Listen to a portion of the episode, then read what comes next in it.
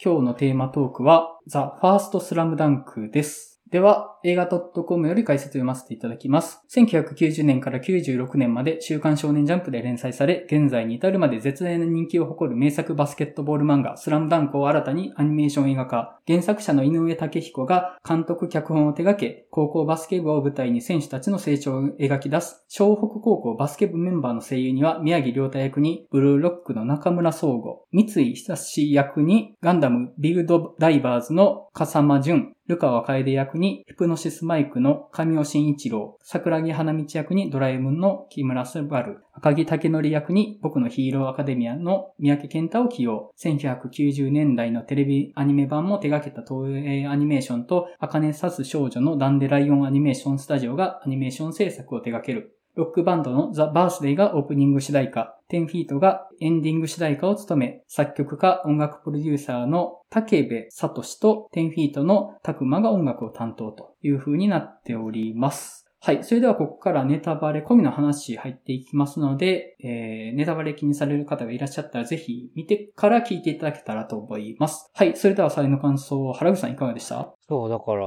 ね、スラムダンクをリアルタイムで読んでたし、小学生向けのミニバスケットボールをやってたので、まあ、非常にこう、熱くなるというか、でも原作ではね、宮城の話ってあんまないというか、あやちゃんとの関係ぐらいだったよなと思いながら、ここまでフィーチャーされるかと思いながらも。で、えっと、テレビアニメが全国行く手前で終わったので、三能戦って分かった時のテンションは超上がったかなっていうところで、まずはイントロダクションからはい。はい。前田さんいかがですか？私、この年間ベスト1位に選んでるほどなんですけど、うん、スラムダンク自体は、後追いで中学校ぐらいの時に単行本で読んでたんですけど、もうなんか話もちょっとほぼ忘れてて、で、そもそもそのスポーツとかも、なんか人生でこう、スポーツに感動をもらったみたいなことも特になく生きてきた人種なんで、ですけど、いや、ほんとなんか自分の中にこんな感情あったのかっていうぐらい、もう感情揺さぶられた一本でしたね。うん。いや、あの、前田さんの入れ込み具合がやばいんですよね。そうなんですよ。なんか、急にド直球にはまる感じですよね。ロッキーとか。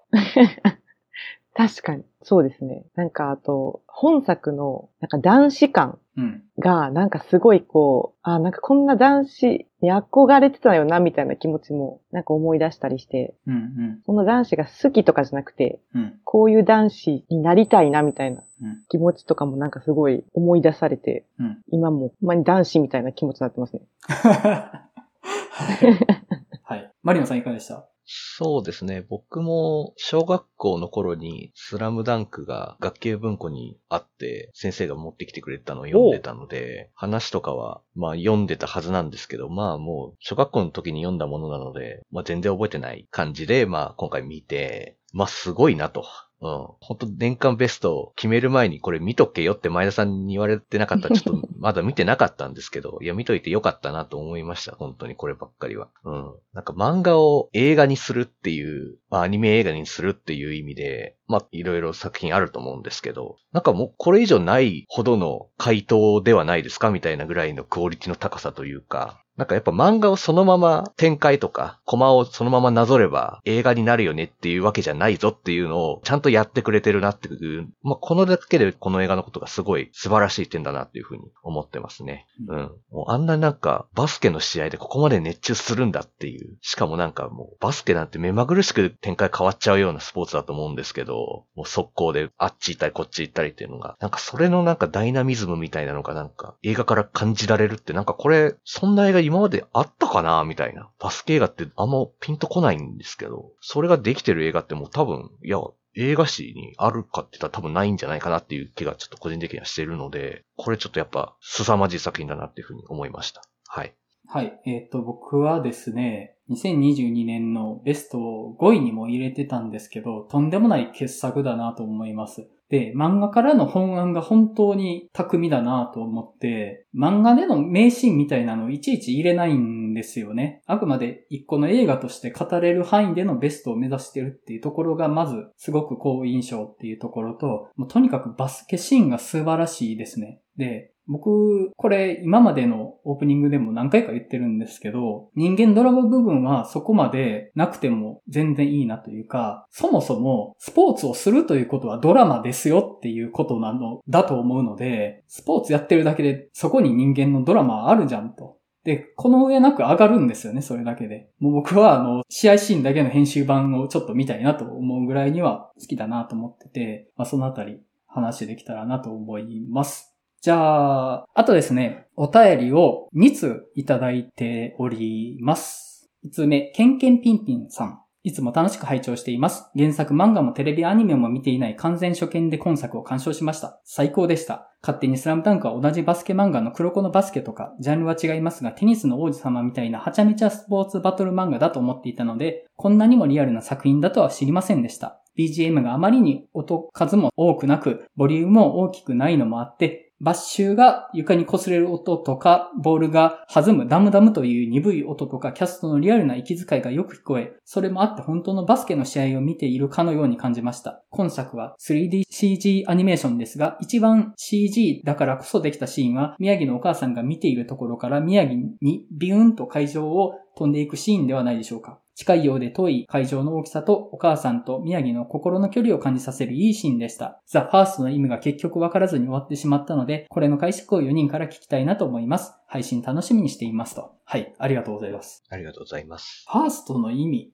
ファーストの意味、あんまり僕ピンと来てないんですけど、なんか心当たります？まあ、いや、あんま分かってないっちゃ分かってないですけど、まあでも、本当にやりたかったスラムダンクなんじゃないですか？やっぱり原作者にとっての。だからファーストなんじゃないですかっていうのは多分、それはまあみんな言ってるんじゃないですかね。思ったりとかしてるんじゃないかなって思うんですけど。うん。あの、この間映画公開された直後ぐらいに、メイキング、メイキング本っていうかなんか本で出て、はいザ・ファースト・スラムダンク・リソースっていう。はい。で、それにあの、監督のインタビューが載ってるんですよ。はい。でこれむっちゃ面白いんで、ぜひ皆さんにも読んでほしいんですけど。ピアス読みました？ピアス読みました。いいなぁ。すごい。その辺の話もぜひしていただきたい。そう。結構、その、今回のファーストスラムダンクが作られるまでとか、まあ、作ってる時の葛藤とか、まあ、いろいろ監督インタビュー詰まってて面白いんですけど、その中で、そのザ・ファーストの意味についても触れてるんですけど、はい。そうなんですね。さすが。あの、なんかもともとはもっと別の副題というか、うん、を考えてたらしいんですけど、あの、どんな意味にも取れるような言葉にしようって思ったらしいんですよ。なるほどね。なんか一つの、これっていう限定された言葉じゃなくて、この井上武彦先生のこう作品自体が、まあ、スラムダンクとか、バカボンドとか、リアルとか、うん、全部結構いろんな意味に取れるようなタイトルをつけてきたっっていうこともあって、まあ、今回その、ザ・ファーストっていうのはいろんな思いは込められてるらしいんですけど、あえて限定しない言葉にしたということです。うん、なるほどね。巧みだなうん、うん。めっちゃなんか合ってますしね。うん。確かによくわからんけどなんかわかるみたいな。うん。だし、なんとなく漠然とわかるような気がするっていうか。まあだし、うん、これでスラムダンク初めてっていう人ね、お便りの方もそうでしたけど、って人たたくさんね、うんうん、これがファーストっていう人が多分たくさんいるんだろうなって思うと、うん、いや、すごく素晴らしい出会いなんじゃないですかね、それはっていうふうに思いますね。うんうん、はい。ケンケンピンピンさんありがとうございました。もう一ついただいてます。ゆうぽんでさんからいただいてます。初めてお便りします。ゆうぽんでと申します。12月の話したすぎるバーにお邪魔し、カウンターで山口さんとシングルタマンなどのお話しさせていただき、大変楽しい時期を過ごさせていただきました。あの方ですね。ありがとうございました、本当に。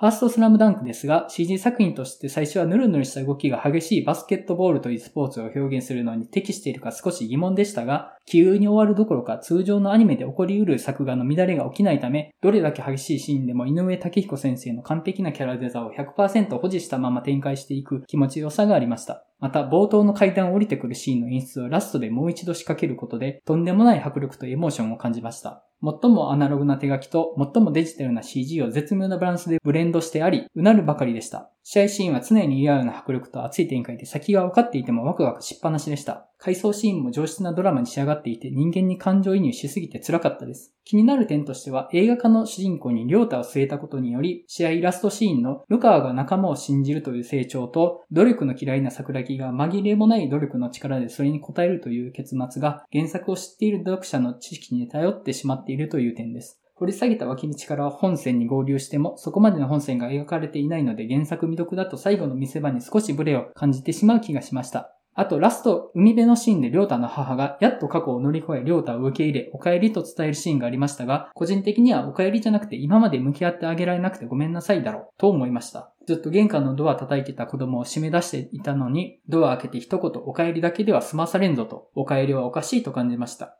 ともあれ、そんな細かい文句もすべて吹き飛ぶくらいの熱量と感動があったすごい作品で映画館で見れて本当に良かったです。つらつらと長文失礼いたしました。4人の感想めちゃくちゃ楽しみです。何回もリピート再生すると思います。これからも映画の話したすぎラジオ毎週楽しみにしておりますと。はい、ありがとうございます。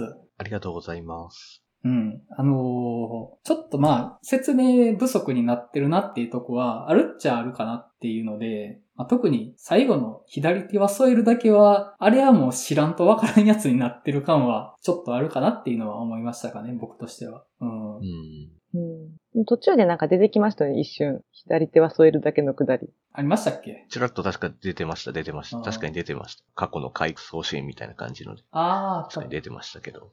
うん。私ね、今回、この作品に関しては、本当にこの説明がないっていうのがすごい好きで、うん。うん、本当最近、その説明過多な作品が多い中、うん、かといって完全に新規のファンを別に置いていってる感じも私はしな、まあ私自身そのスラムダンク原作数も本当にほぼ忘れてるんで、まあさすがに左手は添えるだけとかは覚えてましたけど、まあそれで見てもなんか、なんていうのかな。確かによくわかんないなというか、背景がわかんないシーンはあるんですけど、でも、なんかわからないなりに、なんとなく想像するとか、うん、なんかそれがすごい現実の人間を見るときと同じだなと思うんですよね。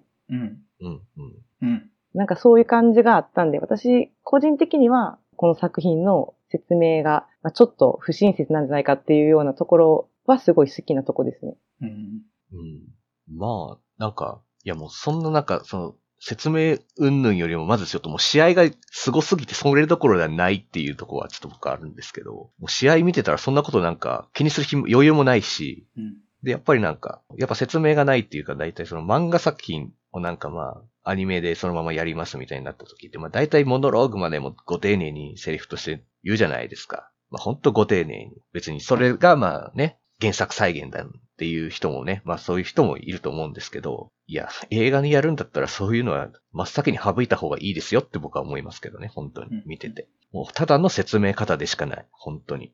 うん、本当に見てて、一から何から何まで説明されるのを映画館で見ると、本当になんか、そうですかっていうぐらい、本当になんかテンションが下がるというか、うん、なんかもうちょっとなんか、そういうのは、映画としてもうちょっとなんか、やるみたいな、そういうところに問題を持っていたので、やっぱりスラムダンク今回のは、いや、よくやってくれたなというふうに思いましたね、本当に。うん。僕はあの、漫画版でナレーションがあって映画版で省かれたところで一番好きなシーンが、三能の堂本監督がタイムアウトを取ろうとしたところで、湘北側にも焦りがあることを見抜いて、不活のゲームメイクに託すっていうシーンを説明なしにしてるのむちゃくちゃ痺れたんですよね。うんうんうんわかります？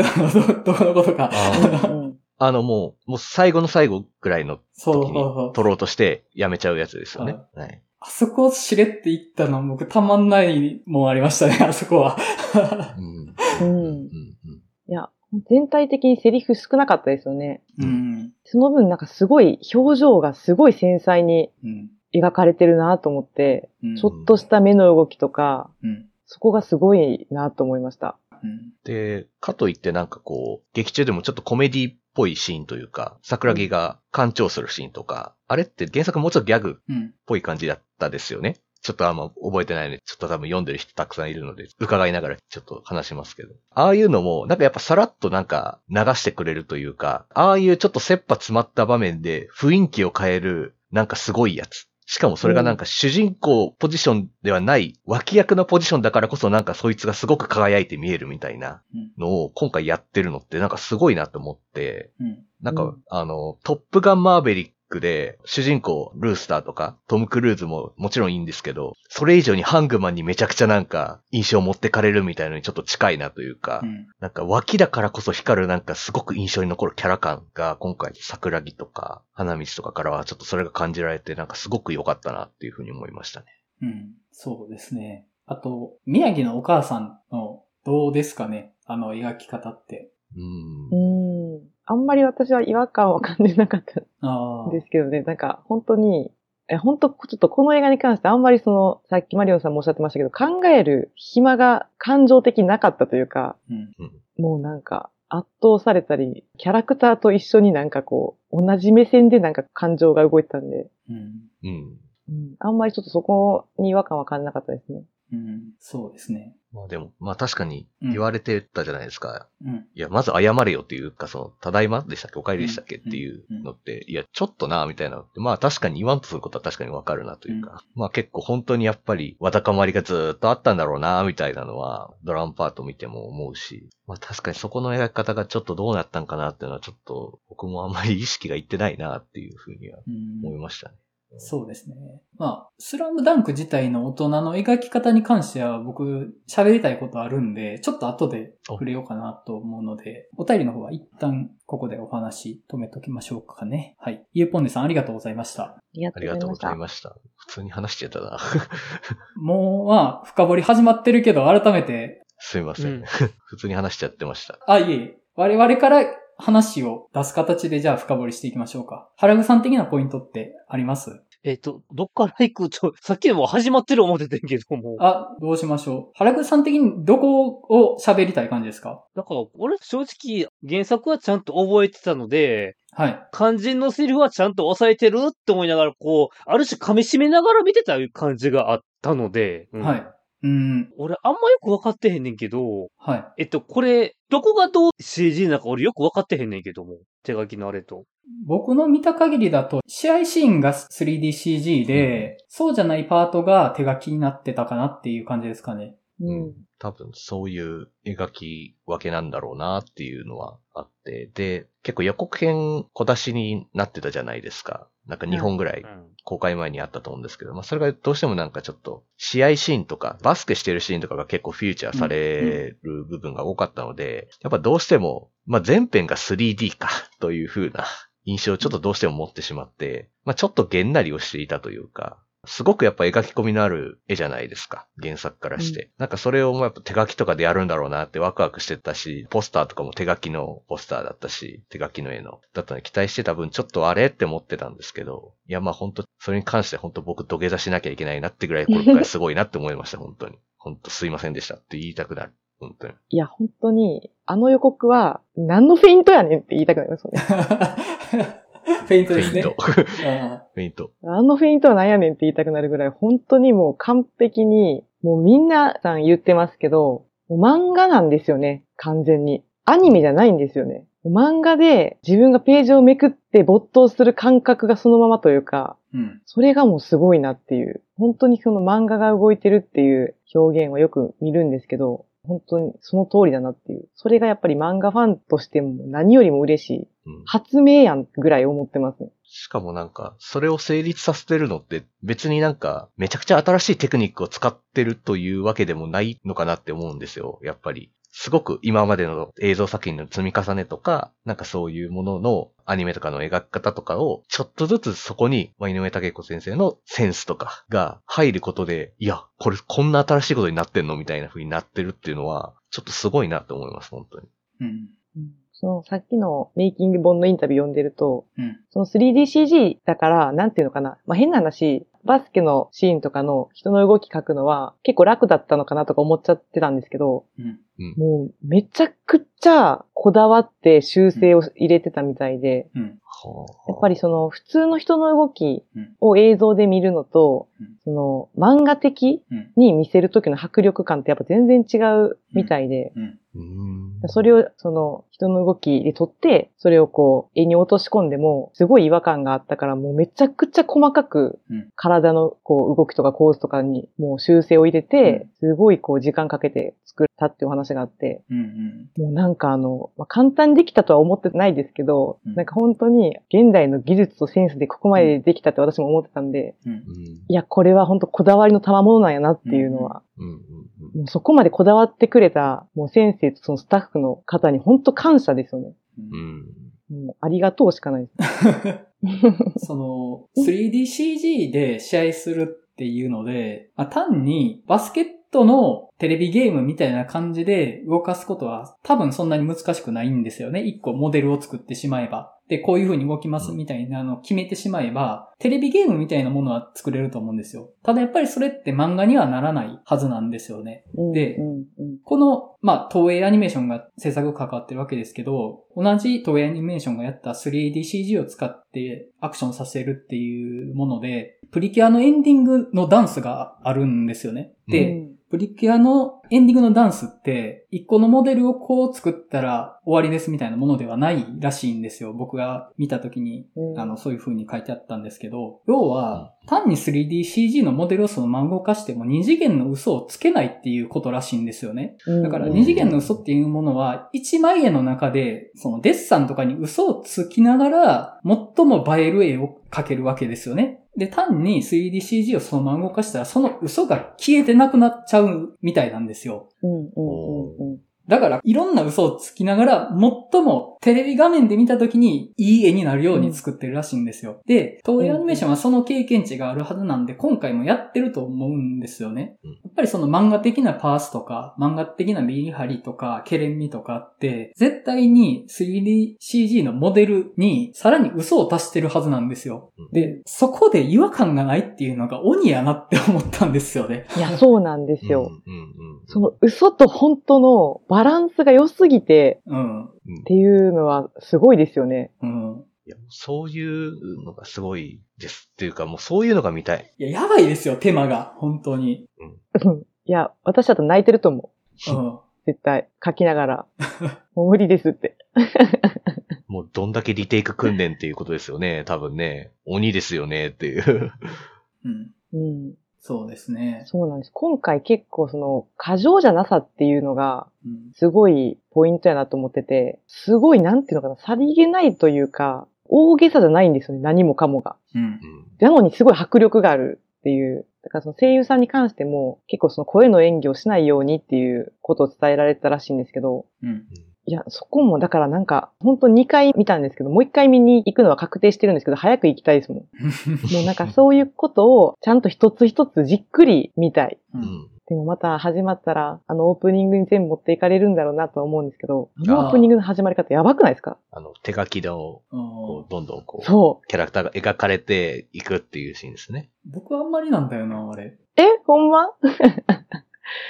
あそこのシーンでも、かっこよかったっすね。テンション上がりすぎて、ああ、僕ちょっと違って、あそこで元の漫画がありますっていうのを言うわけじゃないですか。元は漫画ですと。漫画のあいつらが動きますっていうのを言うから、うんうん、なんかそれ僕なくてもよかったなと思って。これがファーストでいいって思って。これがファーストなんだから。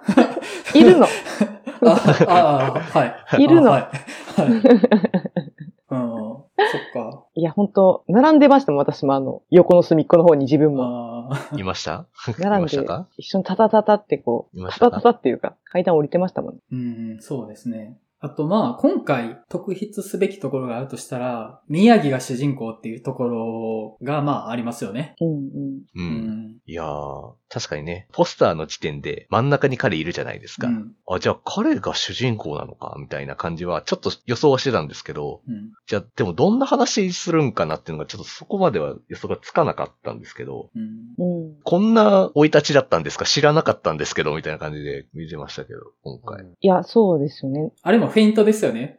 うん。ポイントガードだから、真ん中にいてもおかしくないわけじゃないですか。うん、そうそうそう。そういうことなのか。まあ、身長的にもね。うん。構図的に。うん。後ろにも並ぶわけにはいかないし、真ん中にいてもおかしくない。だって司令塔だから。うんうん、いや、でも実は主人公でしたっていうフェイントが一個挟まれてるっていうね。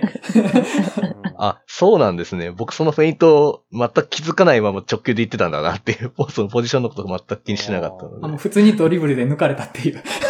うん、僕は抜いてってますね、そこね。あの、だから、バスケやったものとしては、この並びはそのものやからさ。うん。そうなんですね。なるほど。うん。で、正直漫画の方って宮城が一番割を食ってたキャラだったと思うんですよ。うん、うん、で、まず、強烈な武器は持ってないですよね。で、うん、その圧倒的な武器はないキャラだったと思うんですよ。で、まあ、桜木だったら圧倒的な身体能力があるし、ルカワは強烈な才能があるし、赤木は積み重ねたものと体格があるし、三井は、まあ、かつて天才と呼ばれたほどの武器を持ってるわけですけど、宮城ってまあ、そうですね。優等生的というか、まうんうん。あ、あんまり目立たない立ち位置だったですけど、でも、ポジション的には、切り込み隊長のあれやで。あ、そうですよ。だから、そもそも、漫画で、あれらの試合が全部成り立ってたのって、宮城が底支えしてたからっていうことですよね。だから、他の4人が活躍できてたの宮城がいたからでしょみたいなことじゃないですか、要は。で、宮城が大きな穴になったこともなかったわけですよ、漫画版で。基本的に他の4人がいかに戦うかっていうところが、その、ピンチをチャンスに切り替えていくところになってて、宮城は常にうまくいってることを前提で話が作られてたと思うんですよ。うん。宮城のスタミナが問題になるシーンとかあんまないですしね。基本、スタミナで困るのはルカーと三井だから。うん、確かにそうですね。もう、ああ、なんか本当ああ、めっちゃスタミナ切れ起こしてんな、結構序盤からみたいなふうに見てましたけど。そうなんでね。だから、うん。めちゃくちゃ頑張ってたけど、大前提すぎて目立ってなかったっていうところで今回主役にしたっていうのがまずあるかなっていうのがあって、うんうん。確かにね。本当に、その漫画だと、マネージャーのあやちゃんへのピースサインっていうのが結構印象的に書かれてるかなっていう感じがあって。確かに、逆にそれぐらいしか印象ないですよね。うん。漫画版の。宮城が何かを乗り越えることで試合の転換点になるみたいなのはあんまりない印象なんですよ。うんうん。うん。他のメンバーの卓越した武器が状況に刺さることで危機を乗り越えて勝つみたいなのが基本かなと思って。うん。うんうん。で、いやでも宮城すげえじゃんっていうのが まず見直すっていうところが一つあるかなっていうのが今回の映画版で、あと、うん。やっぱり比較的凡庸な能力っていうのも、まあ取り上げたのに大きいとこかなっていうのはあって、他の4人は明らか才能があるけど、宮城ってそこまで才能っていうところに注目された描き方あんまされてないんですよね。うんうんでも、後に短編でピアスに取り上げられたりとか、井上先生的な入れ込み度は、実は宮城が一番あったんじゃないかなっていうのが、まあおそらく推察されるじゃないですか。うん。で、身長も高くないし、だから、日本でバスケやってる学生のほとんどは、いろんな意味で宮城が一番近いはずなんですよね。うん。まあそうですね。で、まあその、そこでやっぱり、その圧倒的な武器を持ってるわけじゃないやつをいかにドラマの中心に据えるかっていうのがうん。やりたかったのかなっていうのがあるし、それってスラムダンク以降の作品のリアルとかそれに近いとは思うんですよね。なるほど、そうなんですね。なんかうん、リアルの主人公があの雰囲気が宮城っぽいんだわ。やっぱ見てると。うん。ああ、そうなんですね。うん。その、まあ、卓越してるわけじゃないプレイヤーのドラマをいかに描くかっていうところに、井上先生自身の興味がちょっと移っていったんじゃないかなっていうのがあって、で、うん。まあ、今回それで、特に宮城が主人公になってこれを描くかって思ったのは本当にラストのラストですかね。アメリカに行くって、ああ。うんうんうん。うん。うん。沢北は行ってましたっけ？もともと。もともと、うん、行く予定やったはずだよ。確か。なんか沢北は行ってたような気がするっちゃするんですけど。うん。いや、でも本当あれは。少なくとも、小国の中で一番行かなそうな人だと思うんですよね、宮城が。うんうん。で、それすごい大事なことだなと思ってて、漫画で言うと、桜木とルカワは、アメリカに行って通用するほどの才能っていうのが太鼓判押されてた存在だったと思うんですよ。うんうんううんん。。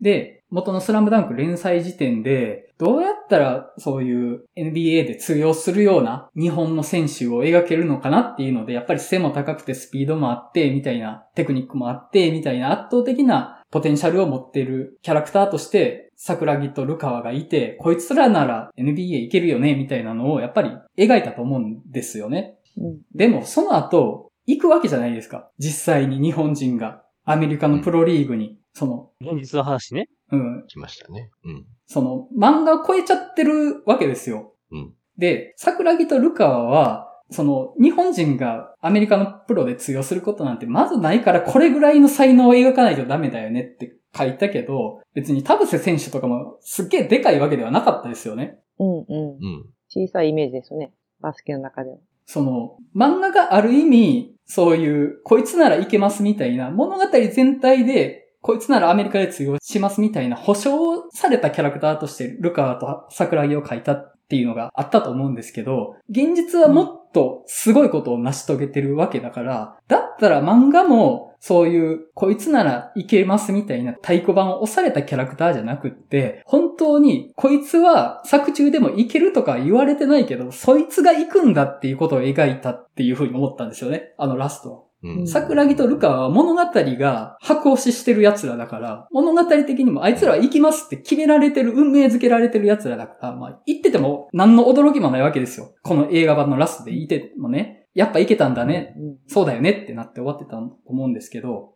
宮城が言ってるんだったら、そこに奇跡を信じられるよねって思ったんですよね。うん、そこに、それを選び取った宮城の意志とか、努力とかが見えると思うんですよ。どれほどのものだったかって。うん、沢北はまあいけますよねって漫画で言ってたし、桜木とルカもいけますよねって言われてたから、いや、そうじゃなくて、漫画でいけないように描かれてたやつが映画版では言ってるっていう、この全身が僕はむちゃくちゃ上がるなと思って、うん、それは井上先生自身が現実なんかに負けないぞっていう思いをさらに描いたっていうのもあるだろうし、いけないって言われてるようなやつに言ってほしいっていうものとか、いろんなもの預けてるんじゃないかなと思って、その、まあ、本当に通用するのかなみたいな思いはあるっちゃあるけど、それを決めるのは観客じゃなくて宮城本人だから、なんかそこがいいなと思ったんですよね。なるほどね。うんその、ちょくちょく名前上がってるピアスっていう短編ですか？うんうん。どんな話なんですか、そもそも。ピアスが短編で、うん、あの、スラムダンクの後に書かれたんですよね、確か。98年だったかな、確か。終わってからですね。スラムダンクとリアルの間ぐらいに書いてるってことですか？同じぐらい？リアル結構後なんで、スラムダンク終わって、バガボンドが始まる直前ぐらいじゃないかな、多分。あ、そういうことか。順番がそっちか。はい。うん。その時から、まあそういう路線というか、そういうものが描きたいんだな、みたいなのが、うん、まああったっていうのがあったのか。そう、そうですね。なんか、あの、読んだんですけど、はい。主人公がりょうたっていう名前で、うん、結構エピソード的にも、今回のザ・ファースト・スラムダンクに入ってるようなエピソードが描かれてました。でもそのピアスだけでは、これが宮城なのかどうかっていうところは、なんか、宮城なんだろうな、ぐらいのほわっとした感じで、直接的にこれが宮城亮太って感じ描かれ方ではなかったんですけど。うん。なるほど。そうなんです。結構展開とかも似てて、描きたいところはそこやったんだな、みたいなのがわかる短編になってるんですね、うん、ちゃんと。あなるほど。うん。スーパーヒーローじゃないやつの主役っていうのを描きたくなったのかなって、ちょっと思いましたかね。タイミング的に。うん。桜木ルカはスーパーヒーローだから、そうじゃないやつもやるぜっていう感じの話を描きたくなったのかなっていうのが僕の印象ですかね。まあなんかそういう人がやっぱちゃんと描かれてるって、すごくやっぱなんか、まあ読者としてはめちゃくちゃやっぱりもう勇気もらいますよね、やっぱりなんか。うん。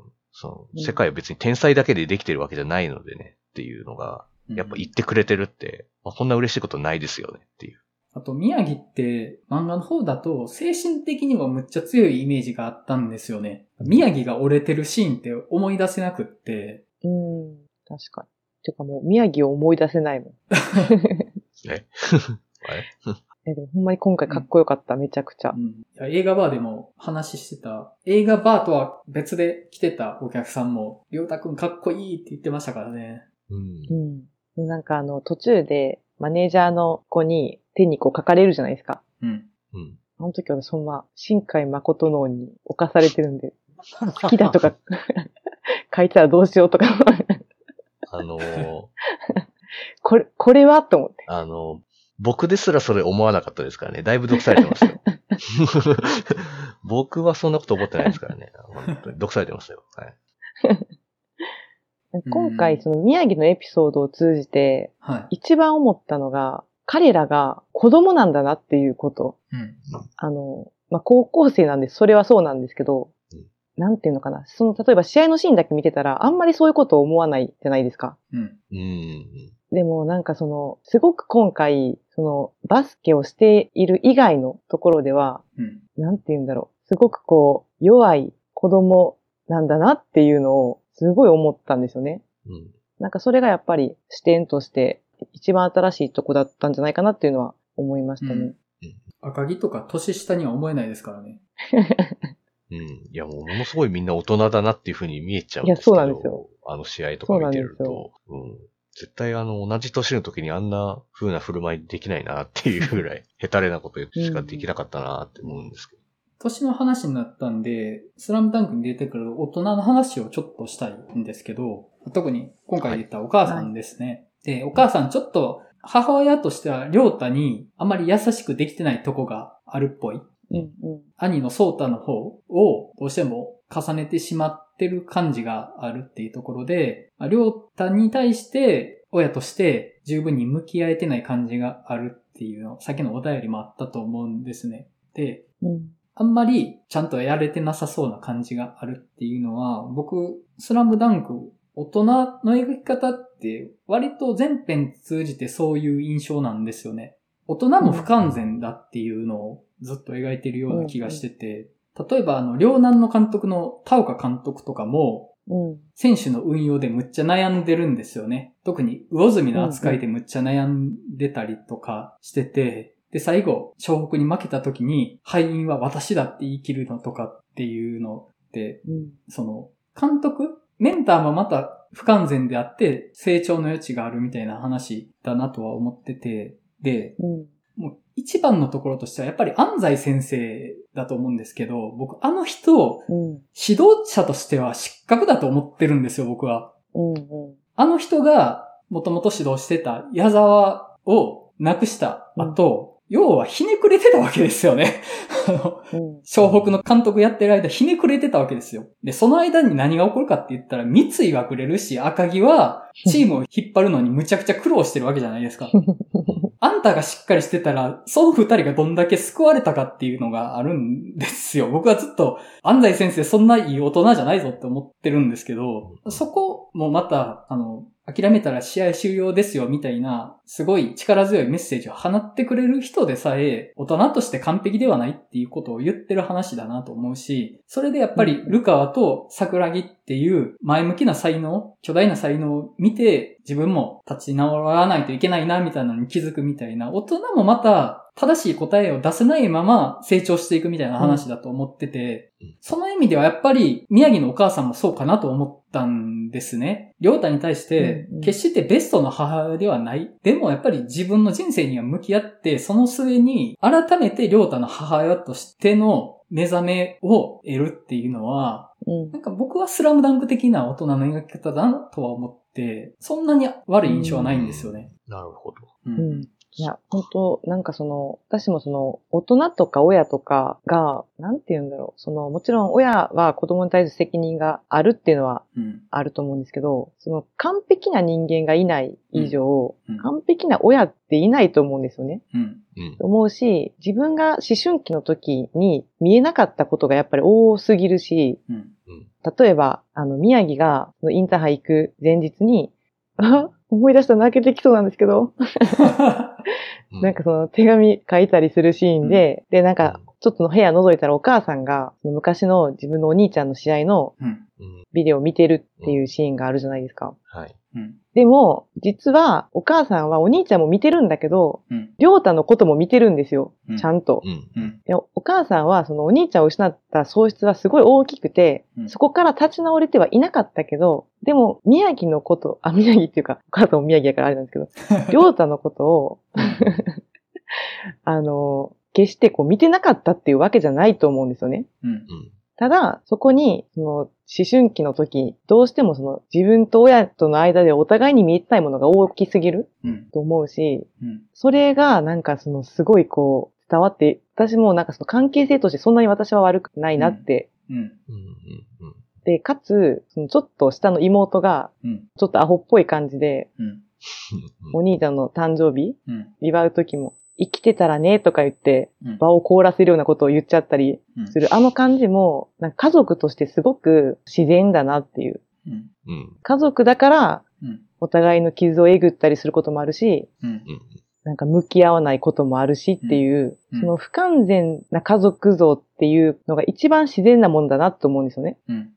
うん、なんかそれがすごいあの、あんまり過剰な表現じゃなくて、よかったなっていう、うん、のは思います。あとあの、妹のね、うん。兄ちゃんが死んだことに触れるくだり、結構あれ、家族亡くした家庭あるあるなんじゃないかなってちょっと僕思ってて、うん、その、しれっと触れられるかどうかを、試しに石を投げてみるみたいなことをやる瞬間って僕あると思ってて、うんうん、で、いつまでもそういうタブーにするんじゃなくて、いやもう過去にそういうことはあったよねっていう、自然と言えるタイミングを来させるために、ちょっと石を投げてみると。で、それの反応を見るみたいなのね、結構僕、心当たりあるんですよね、あれ。うん。うん、で、そこで、大きな波紋が起こるようだったら、まだその時ではないみたいなのがわかるし、あまり水面が荒れないんだったら、あ、まただんだん日常を取り戻してきてるなみたいなのを確認できるしで、僕結構あれ、妹、アホのふりして線引きしようとしてるんじゃないかなと思ったんですよね。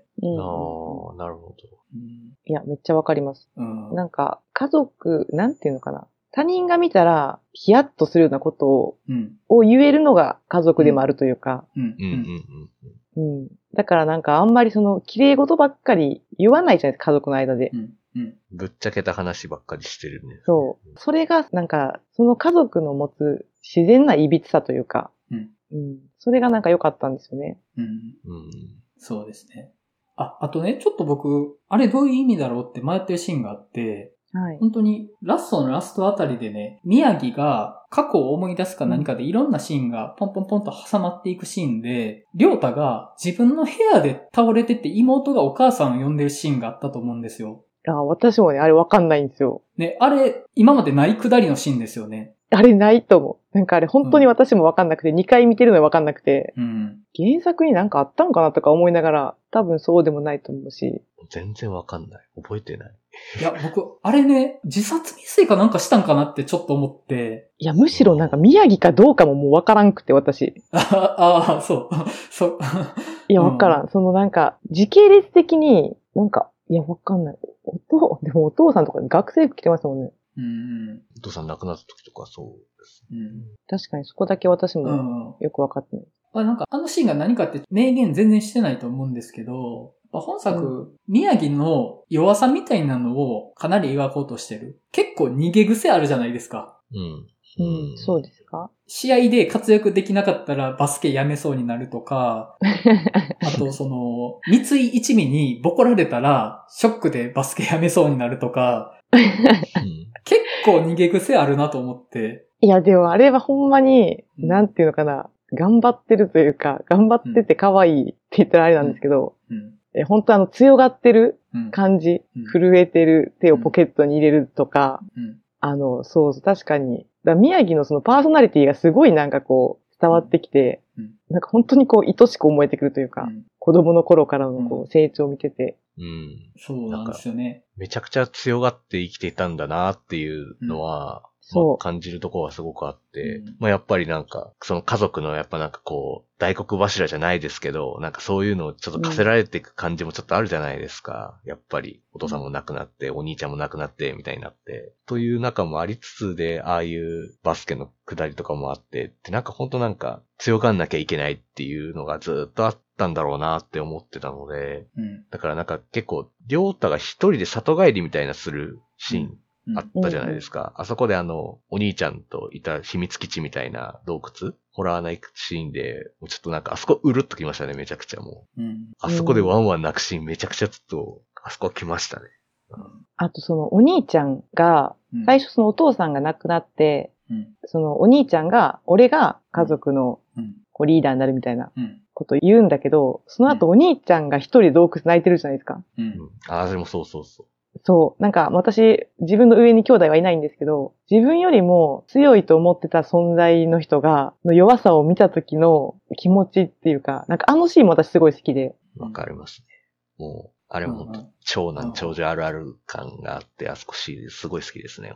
うん。それを弟に見せないっていう。うんそれを見た宮城がこう何を感じたかっていうのもすごい想像すると、グッとくるものがあって、それを自分が受け継いでいくっていうところと、その、まあ、兄を超えるじゃないですけど、やっぱりお兄ちゃんっていう憧れでもあり絶対的で、もう現実としてもう追い抜くことができないくなってしまった存在を、に対して乗り越える瞬間というか、うん、もう自分が比較したり目指してるとこはそこじゃないっていうところに行くっていう、そういう過程が見れたのも、うん、うん、いや、本当にもう。いや、だからね、本当になんか、ロッキーとかクリードとか見てるような気持ちにやっぱなるというか、うん、あの、やっぱり、僕あの、スラムダンクと稽古目を澄ませて同じ日にはしごで見たんですけど、うん、あの、稽古からロッキーは感じないんだけど、スラムダンクからめっちゃロッキーを感じるみたいな、なんか謎の逆転現象みたいな感じになって、そう、全然系統が違うので、なんかね、面白かったですけど。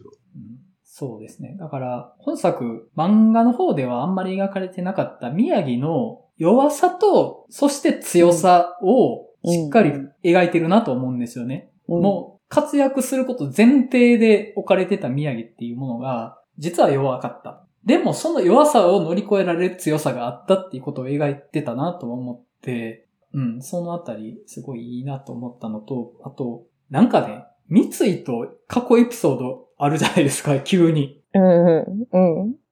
そう、あれ、ないよね。なかったよなって思ったなって思って、そういう。あれやばいっすよね。やばいですよ。うん。あれ、さらに深掘り。うん。ないんだよな、多分な、と思って。うん。あそこ、心臓びっくりして、急にそんな入れないでよと思って。だからあれ、えっ、ー、と、宮城が中1だから、三井中2なのかなだと思うんですけど。中2で。そうそうそうそう、うん、1歳差。そう。ね。あの、お兄ちゃんに重ねちゃうシーンね。最初の。うん、そうそう。お兄ちゃん重ねちゃうって、お前どんな目で見てたのよ、三井のことをって思って。そう。うん。そうですよね。そこで出会ってたんだってなって、うん、おーってなりますよね。急にそこの関係性の解像度上げてくんのかよと思って、もう、もう井上先生ってなりました、あそこ。いや、本当に、あの、これ、私あんま詳しくないんですけど、はい。BL 界隈相当盛り上がってるやろなと思いましたもん。当然でしょ、あれは。あそこかっていう。うん。いや、もう三井もめっちゃ今回かっこよくて。いや、もう論争になるかもしれないですね。うん。うん、そう。三井こんなかっこよかったっけ？なんかね、展開全然覚えてなかったので、もうめっちゃへばってて、もうおいおい大丈夫かみたいになって、スリーポイントあっても確実決めるじゃないですか。うん。かっこいいな、お前、みたいな。なんてやつだと思いましたけど。いや、なんか、この音が俺を何度でも蘇らせる。ああ、そうそう、そんなこと言って、おい、かっこいいこと言う、みたいな。そうなんですよ。あと、あの、お兄ちゃんが読んでた、バスケの雑誌の三能が表紙になってるやつって、はい、あれ、赤木が読んでたのと同じ号なんですよね。最強三能みたいなのが表紙になってるバスケの雑誌。月刊バスケットボール、月バス。うん。だから、まあ、宮城にその自覚はないかもしれないけど、物語としては、うん、赤木にも兄を重ねてたっていう意味はちょっと帯びてるなと思って。ああ。めっちゃいい。ちょっとちょっとちょっと待って。もう。本当に、この、このね、カップリングの話も時間どんどん足りなくなりそうなんですけど、うん、いや、本当今回ね、敵チームとの、こう、対比というか、うん、それぞれにね、うん、あるじゃないですか、あれもめちゃくちゃ良くなかったですか、ああ、わかります赤木と川田とか、その全員が、俺こいつを超えれるのかっていう、まあ、桜木は俺は最強だっていう感じだったんですけど、そういう、なんか、俺こいつ超えれるのかとか、あの、宮城が、こんなやつ同世代でいるんだって、うん、あの、敵に対して素直にこう感心するみたいなところとかも、むっちゃ良くて、うん、だからなんか対戦相手なんだけど、うん、もうその仲間というか、同じようにバスケのことだけを考えて生きてきたっていうやつと今同じ空間にいるっていう、なんかそう。いうのがすごい良くて、で、また三能がね、キャラクターとしては、一番普通の高校生なんですよね、漫画の中でも。だから、うん、あの、そこまで出てくる、例えば仙道とか牧とかって超漫画的なキャラだと思うんですよ。まあ、仙道とかザ天才キャラみたいな感じだし、うんうん、牧とかね、うんうん、漫画スラムダンクの中で一番大人ですからね。一番状況を達観してる存在として、大人より賢いっていう立ち位置で牧がいたりとか、あの、嘘みたいなやつがやっぱ多いですけど、その三能のメンバーって、なんか、ミーティングした後、ちょっとじゃれたりとかが、またその漫画的なじゃれ方じゃなくて、リアル高校生感強いんですよね。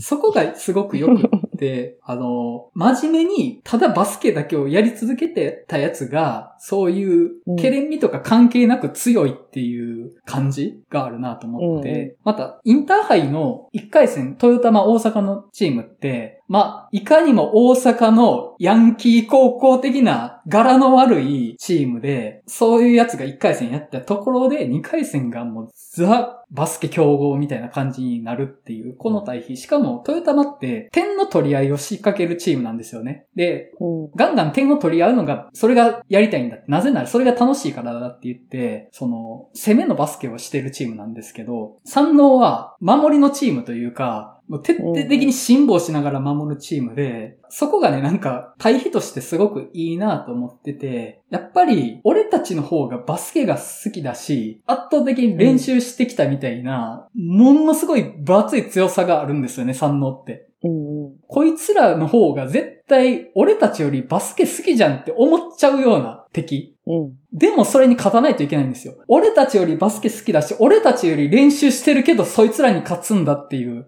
それが挑戦するってことだと思うんですよ。今この時点で相手の方が上だろうが、それでもやるんだっていう強烈な壁やなと思って、三能って。素晴らしいんですよね、敵として。いや、本当に、もう何かを頑張ればよかったってめっちゃ思いますもん、私。今から頑張るって感じなんですけど、今から頑張ろう。ね自分より強いやつと戦お まあ、だから今回その、試合としてその僕全く結末を、試合の結果がどうなるか全くうろ覚えというかもう全く覚えてない状態で見て、もう、うおーってなったんですけど、いやもうこんなドラマチックすぎたら、もう人生高校生で完結してしまうんじゃないかって気持ちになるんですよ。やっぱあれって。うんもう、そんぐらいの勢いで、やっぱ描かれてたから。やっぱやばいぞ、もうって。で、その宮城のドラマもあるから、余計にもう、いやもうここで人生完結したのではみたいなぐらいのエモーショナルがやっぱそこ詰まってて。でもやっぱあの後、最後にやっぱりその敵、負けた三能が、負けについて監督が喋るじゃないですか。う。ん。負けたことで大きなものを得たんだみたいな話でしたっけ？なんかちょっとニュアンス忘れましたけど、うんうん。あのシーンの重みが余計にずしんとくるというか、うんいや、ほんと、まだ、あそこでほんと、試合バスって終わって、エンドロール流れたら、いや、よかったけどさ、人生これ完結するわけじゃないじゃん、みたいな気持ちになってたんですけど、あのシーンあって、あ、よかったって思ったっていう、人生まだあるし、うんうんうん。うんやっぱこれだよね、生きていくことって、立ち向かっていくことっていうのって、っていうのが、うんあそこになんか込められてるなって思いました。うんうんそうそうそう。いや、それね、あの、漫画版からの改変点として、そこもすごくいいなと思ってて、漫画版って、三能戦の次で、湘北はボロ負けしたって描かれるんですよね。そうそう。しかも、その、セリフというかあれだけですよね。うん。この後俺たちはサクッと負けてみたいな感じで、ナレーションで。あ、そうなんだ。うん。そうだ。だから、漫画版は、燃え尽きたって言っちゃってたんですよ。三能戦で。うん。うん当時それが本当衝撃でしたけどね。うんもう、え？だって、漫画ってこれでインターハイ優勝するんじゃないんですか？みたいな。それがジャンプの漫画じゃないんですか？みたいなところを、うんまあ確かにそうそう。うん。いや、それはで私もすごい好きなんですけど、漫画の方は。うん。うんでも本当に今回うん。映画では負けることの意味とかっていうのをそう。入れてきたのはすごいグッときましたね。うんそう。あのシーン、あるとないとじゃ大違いなんじゃないかなって思って、うんあのシーンすごく印象に残ってますね、うん本当に。監督のうん一言っていうか。そう一方で、なんかあの、桜木が、うん。桜木花道がうん。背中を痛めて、もう試合出るなっていう時に、安西先生に、うん。親父が一番輝いたのはいつだよっていう、詰め寄るところ、う。うんん。俺は今なんだよっていう、あの感じももうむちゃくちゃ良くて、うん。いや、俺にとっては今がピークなんだって、うん。いや、それもすごいわかるというか、さっきも言ったみたいに、同じぐらいの、なんていうのかな、熱量、バスケに注ぎ込んできた奴らと、インターハイという場所で対戦できるっていうこと自体がもう奇跡みたいな。うんそこに、今のこのチームのこのメンバーで戦えるっていう、うん。このなんかこう、幾重にも重なった奇跡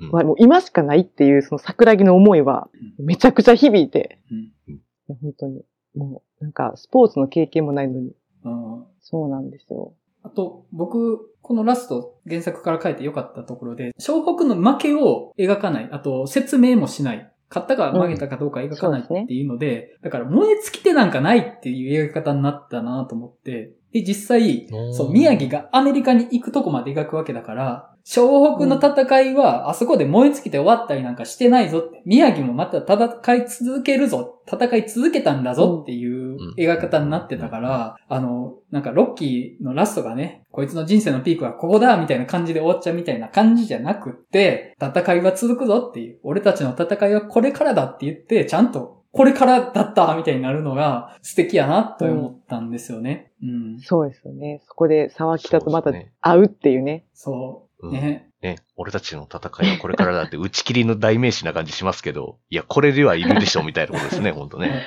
うん、いや、あれびっくりしました、本当に。私、あ、なんか最後沢北で終わるんやとか思って、え、宮城も来てるやんと思って。うん。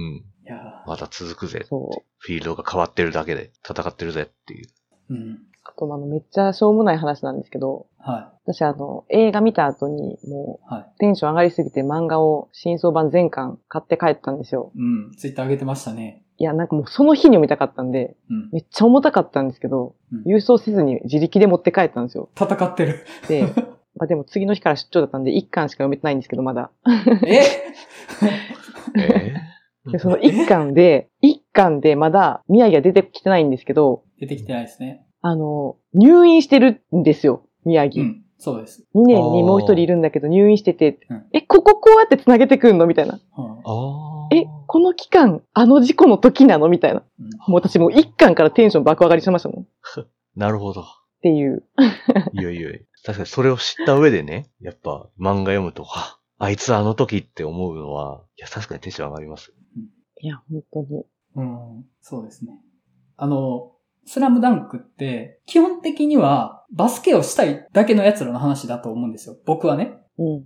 うんうん、だから、それの究極がルカーだと思うんですよ。ルカーの背景って全然なくって、ただ、ひたすらバスケをしたいだけの人だと思うんですよ。で、赤木もドラマあります。部活でちょっと影打ち言われるみたいなのあるけど、あくまでそうやってバスケをやろうとする中でのドラマだったりとか、桜木も父親が倒れた中で助けに行こうとしたら不良に絡まれてみたいなのも一瞬だけ挟まれるけど、それをあくまで匂わせであって、桜木のドラマは春子さんに惚れて、それをきっかけでバスケをやるっていう部分なんですよね。基本的に全員のドラマがバスケをやるということだけに集中してて、で、実際にスラムダンクのドラマ性って試合の中だけに集中してると思うんですね、基本的には。三井はちょっと別ですよ。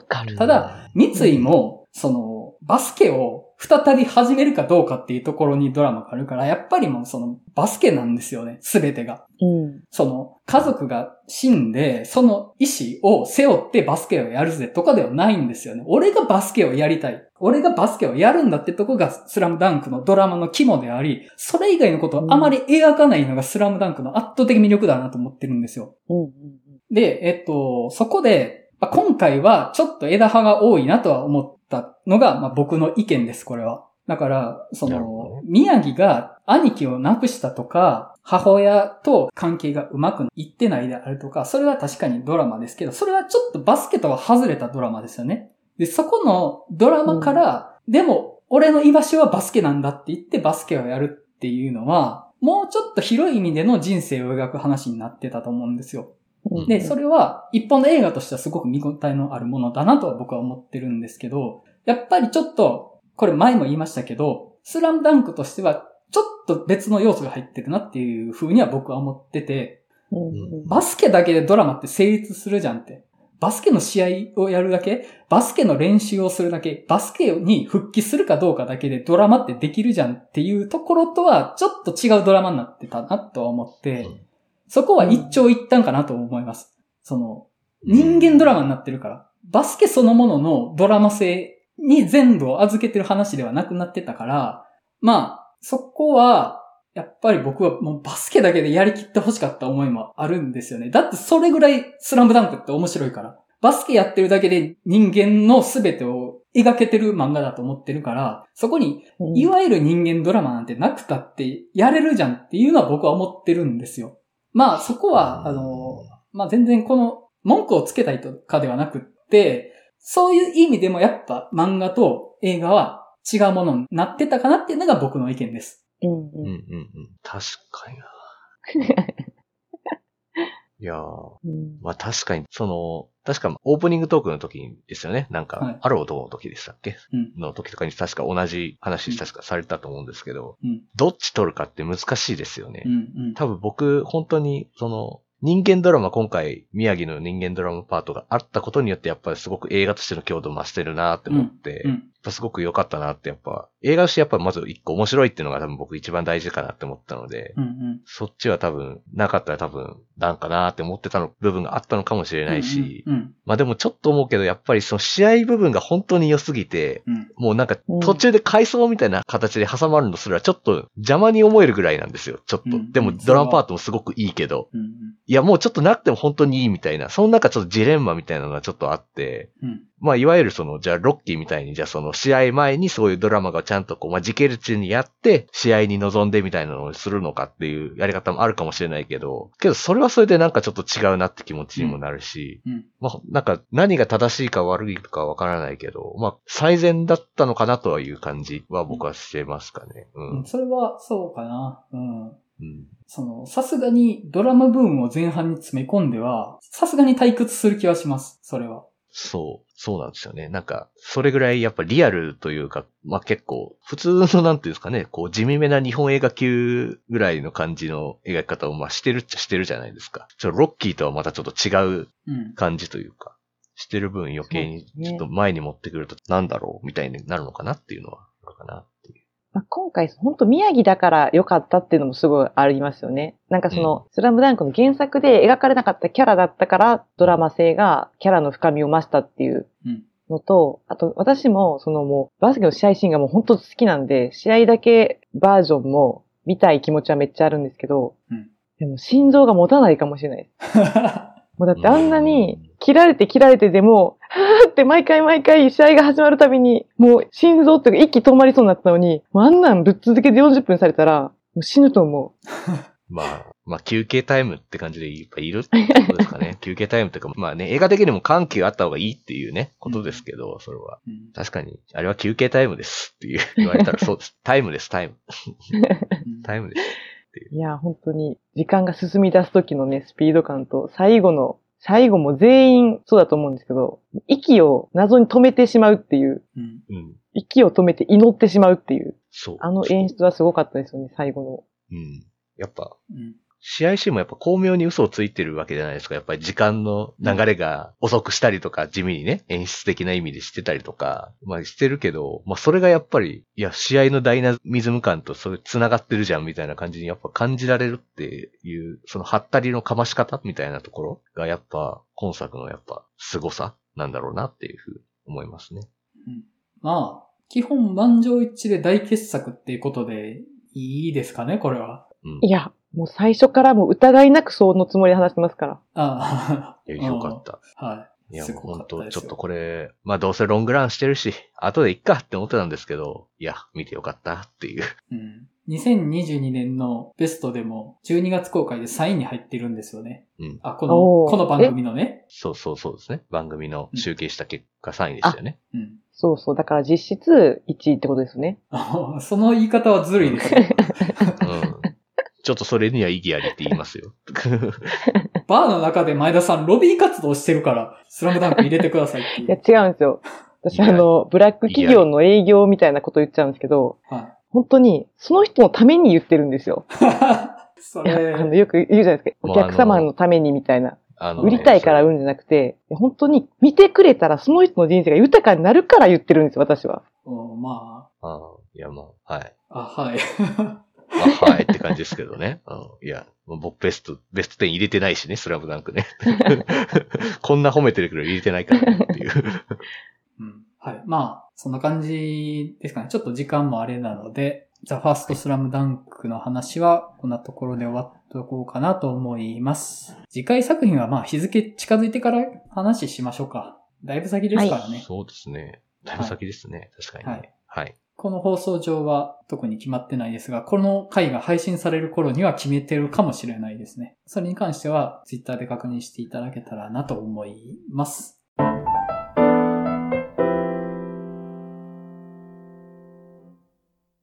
はい。では、お知らせになります。1月も映画の話したすぎる場を開催する予定です。場所は大阪の南森町にある日帰りイベント型カフェバー週間回り、日時は1月28日土曜日、オープンが19時、クローズが23時となっております。また、この番組ではリスナーの皆様からお便りを募集しています。番組の感想、次回テーマ作品の感想などご自由にお送りいただけると幸いです。また、次回バー開催情報、ポッドキャスト次回テーマ作品の告知も行っておりますので、Twitter のフォローもよろしくお願いいたします。あと、この番組のイメージキャラクター、画の話したすぎる猫、かっこかりはしらったグッズを販売していますので、よろしければご購入くださいませ。お便り受付先、Twitter アカウント、グッズ販売サイト、いずれも番組説明文に記載しております。はい。それでは映画の話したすぎるラジオ2023年初回リニューアル第97回ザ・ファーストスラムダンクの回を終わりたいと思います。それではまたお会いしましょう。さよなら。